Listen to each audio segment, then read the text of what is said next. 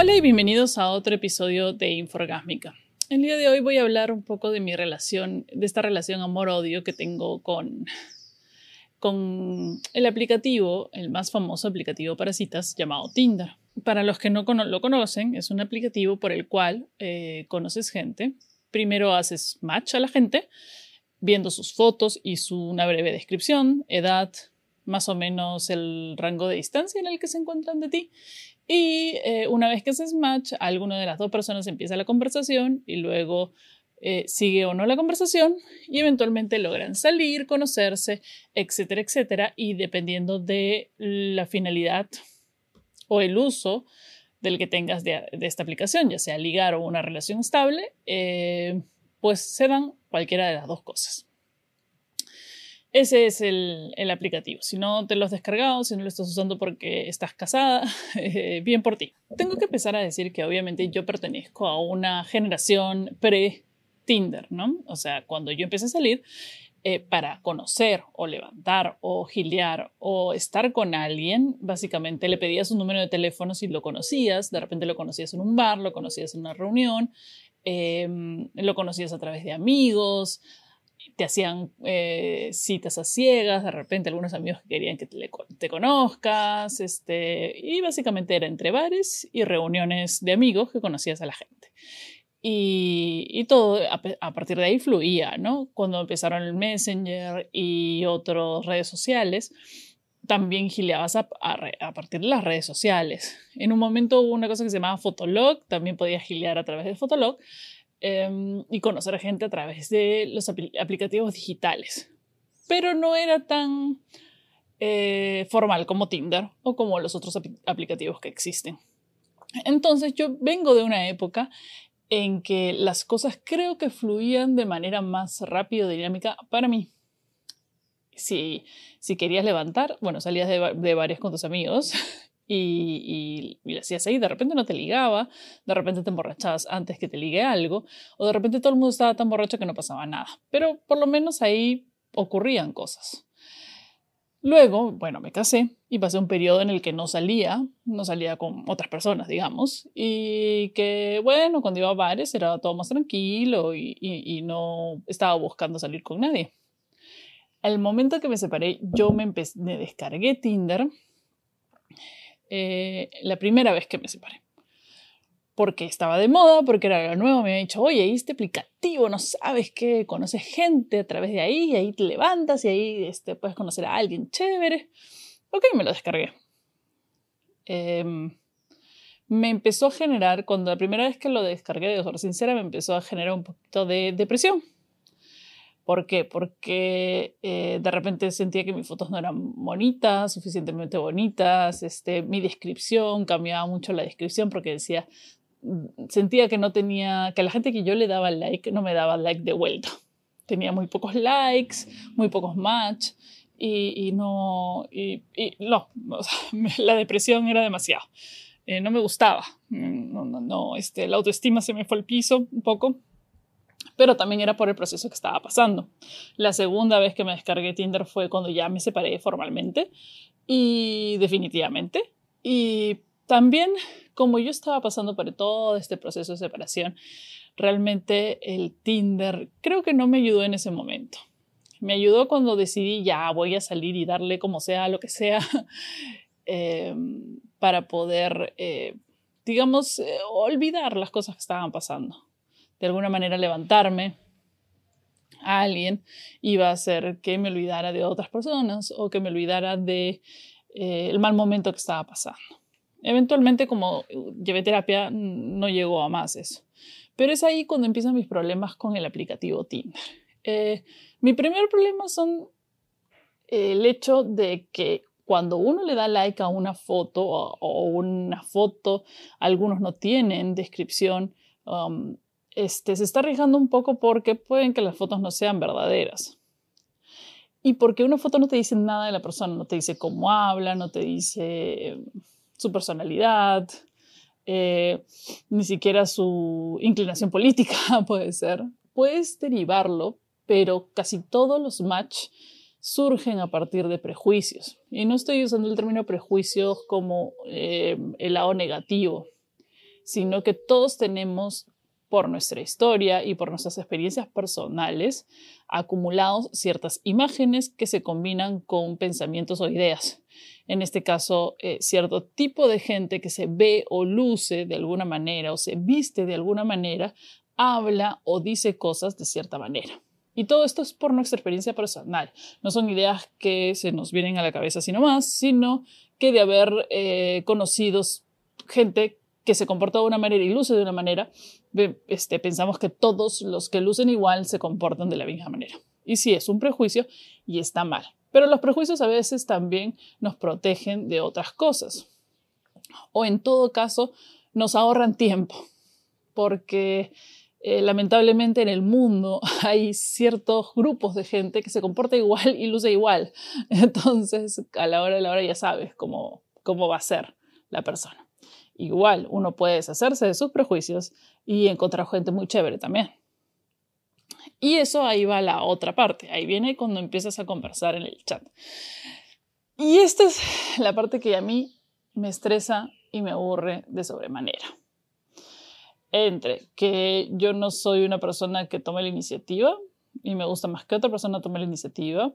Y luego que hay gente que realmente es como muy aburrida o, no tiene, o sea, se dividen en dos, los demasiado aburridos y los demasiado ansiosos, creo. Hay, hay personas que te escriben a cada rato y a veces justo en ese momento tú no estás en el momento mental para estar respondiendo cada rato. O yo, por salud mental, sobre todo en esta época eh, tan extraña que estamos viviendo en el mundo en general, eh, decido no, no estar en mi celular todo el rato entonces no respondo rápidamente. Hay gente que se molesta y el toque te, te, bloquean. O sea, están desesperados que no, no, no, permiten ni cinco segundos de que no, de que no les contestes. A veces estás haciendo otra cosa, estás en el baño. Amigo, estoy cagando. ¿Cómo te voy a contestar ahorita? Tranquilo. Em, y luego hay otras cosas que, claro, ya empiezas a conocer un poquito de la personalidad, pero igual es entre comillas, porque por chat no puedes conocer a una persona realmente es mi opinión. De repente ustedes han conocido, ah, sé de experiencias de gente que ha conocido gente por, por aplicativo y que se enamoraron y todo maravilloso. Yo sí siento que es un poco diferente el chat, el aplicativo de la persona en la vida real. Entonces, para mí no funciona ninguna de estas cosas si no salgo con la persona. Y muchas personas también son tan tímidas como yo que no, que no, este, no dan el primer paso o no te invitan. A veces yo siempre, siempre lo pongo en la mesa. Ya, bueno, ¿y cuándo salimos? O sea, vamos, ¿y cuándo salimos? Este, ¿Cuándo tienes tiempo? Bla. Em, entonces, todo ese periodo es como, como que yo lo odio lo odio porque no, no, se mueven, las cosas no fluyen y luego al final ya me olvido y luego resulta que tengo una lista de cientos de personas ahí en el que con las que no he vuelto a hablar y que no me han vuelto a hablar tampoco. De repente fue para mejor, pero quién sabe, de repente ahí está mi alma gemela. no lo creo, pero de repente, quién sabe. Voy a empezar a rehablarle a todas las personas. No mentira. Eh, voy a anular mi, mi, este, mi Tinder. Y luego, bueno, yo tengo el Tinder Gold, entonces eso me da la posibilidad de ver quién me ha dado, quién me ha dado like. Y realmente creo que el Tinder se ha vuelto tan masivo que hay tal cantidad, variedad de personas para todos los gustos, para todas las cosas, que creo y yo sinceramente necesito filtros.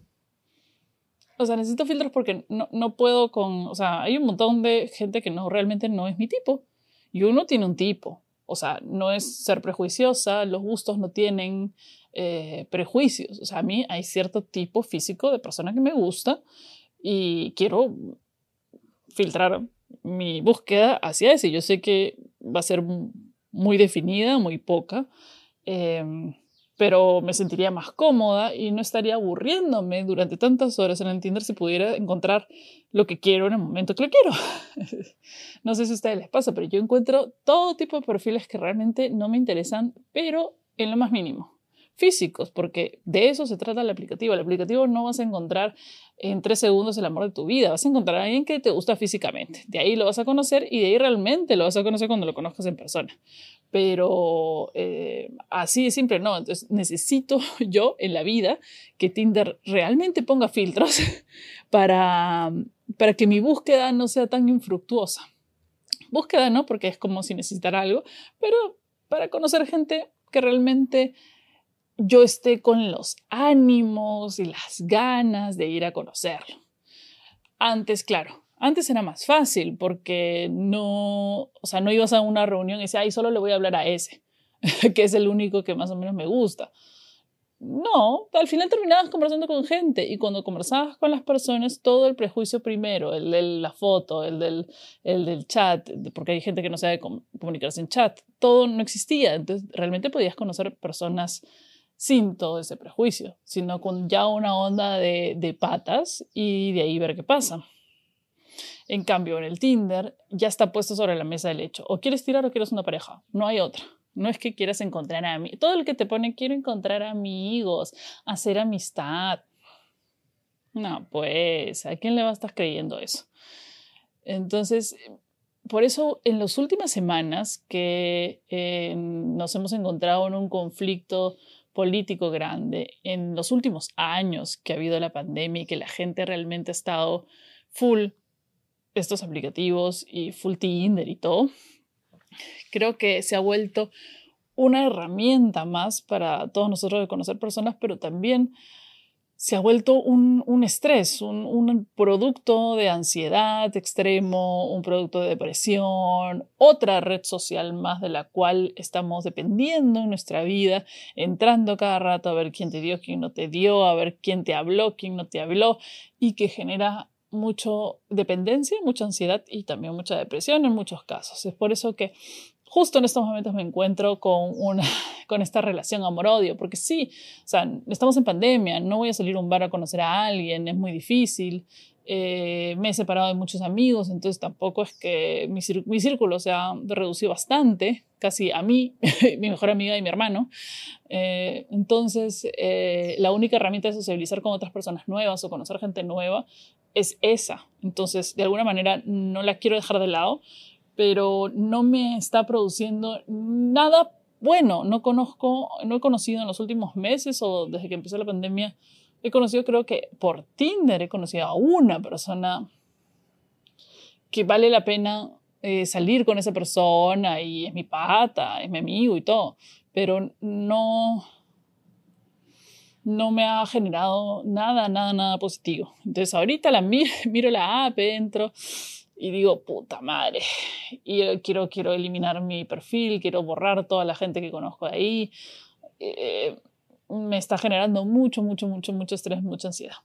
No sé si a ustedes les está pasando lo mismo, sobre todo en esta época, y prefieren, y, que, y prefieren realmente conocer a alguien por fuera, en reuniones, regresar a la época prepandemia, o de repente a ustedes les ha sido más fácil evolucionar en el mundo de los aplicativos, o de repente ustedes empezaron a salir cuando esto ya estaba y existía y no conocen el otro estilo de vida. Cuéntenmelo, eh, escríbanme a mis redes sociales, Facebook, Twitter e Instagram como arroba marianitra, o si están viendo este episodio en video, escríbanlo en los comentarios.